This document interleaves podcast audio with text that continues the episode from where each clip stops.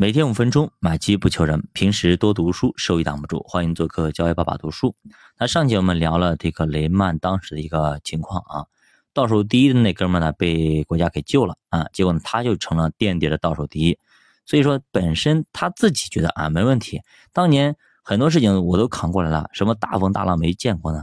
这次肯定不会翻车啊！而且呢，美联储又答应了会救我们，所以呢他非常的自信。但是架不住全市场，包括媒体等等对他的一个围攻，以及所有的空头仓位全部开在了这里啊，所以所有的人都开始做空他。你想看，他就是以一己之力能不能撬动整个华尔街，甚至整个投资市场？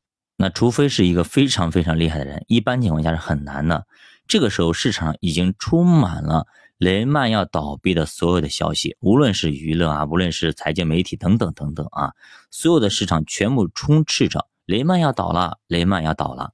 富尔德也接到了无数的电话，问您到底倒不倒呀？有没有问题啊？这时他还嘴硬啊，说我们没问题，我们有充足的现金流，所以呢，绝对绝对不会有任何的问题。富尔德其实呢也没有说假话啊，雷曼热衷于使用杠杆。但是呢，也十分注重流动性的管理。他觉得啊，赌博不是每一次都能赢的，只要有流动性能够保证，才能够保证自己可以在不顺利的时候捞回本金。也就是说，我永远永远给自己留后手了，不至于说我出局。其实当年雷曼在对长期资本的风险敞口是非常非常大的，情况也十分的危急。好在呢，他们有足够的现金作为缓冲。让雷曼在那场危机当中全身而退，所以呢，尽管出了这么大的问题，但是福尔德坚信充沛的现金依旧能够让他渡过难关。那当时呢，他给记者这样说：“他说，现在美联储已经开放了贴现窗口了，对吧？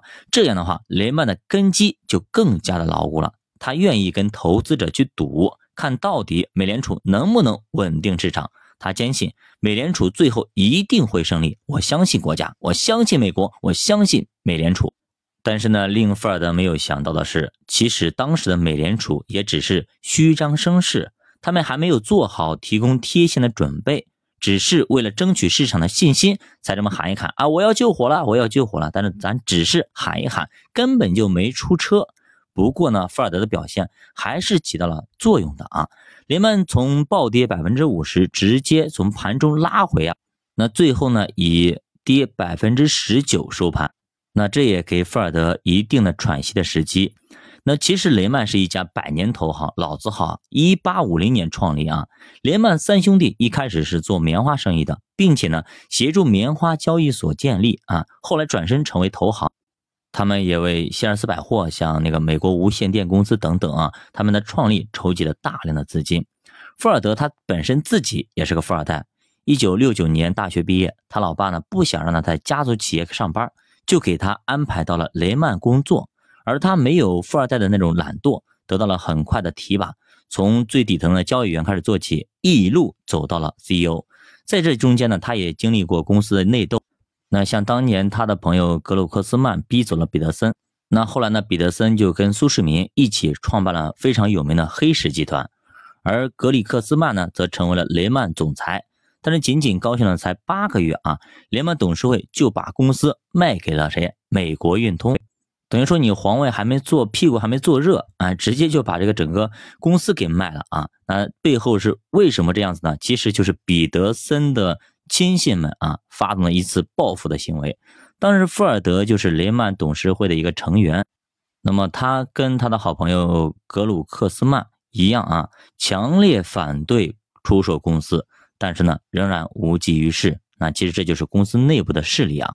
但是呢，美国运通啊，最后也没能够把雷曼给做好。一九九四年的时候呢，不堪重负的美国运通终于把雷曼直接给剥离出去了，任他自生自灭，不管你了。当时的雷曼的净收入和投资银行业业务直接缩水三分之一。那富尔德他们呢，并没有放弃。而是跟公司一起去奋斗，共存亡。也正是从这个时候开始，富尔德正式成为了雷曼的掌舵人，在他的运筹帷幄之下呢，实现了雷曼的复兴。所以这哥们儿确实有两把刷子啊！即便是遭遇了像九幺幺，那当时呢，雷曼全球总部大楼严重损毁，那么他们也没有受到影响。富尔德呢，只是损失了一个黑猩猩的一个毛绒玩具。而这正是富尔德的绰号。那这说明这个人擅长战斗。那么富尔德认为呢，雷曼过于依赖交易债券的做法太过于保守了。他看到过高盛啊，通过合理运用自有资金赚到了大钱，于是呢，就让自己的副手啊格雷格去拓展风险业务，包括商业地产、抵押贷款、杠杆贷款等等等等啊。随着牛市回归，那么雷曼是赚得盆满钵满啊。